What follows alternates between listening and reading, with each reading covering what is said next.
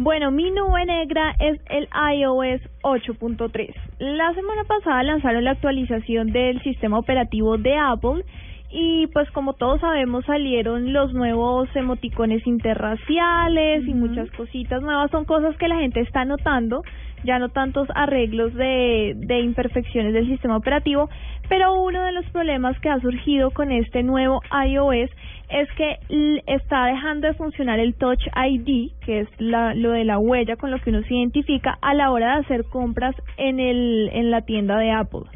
Entonces, cuando usted iba a hacer una compra, descargar una aplicación gratuita o con compra, la aplicación, el App Store, le pedía que pusiera su huella en el Touch ID.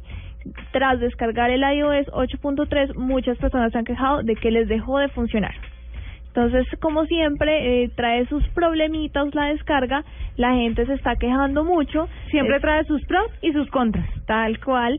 Eh, y la gente se está quejando mucho de eso, están diciendo que se quedan sin el Touch ID, pese a que no afecta otras funciones de como el desbloquear el teléfono, pero sí les está afectando las compras en el App Store y pues a esperar a ver qué dice Apple de esta mm, de este problemita que surgió con la descarga del nuevo sistema operativo.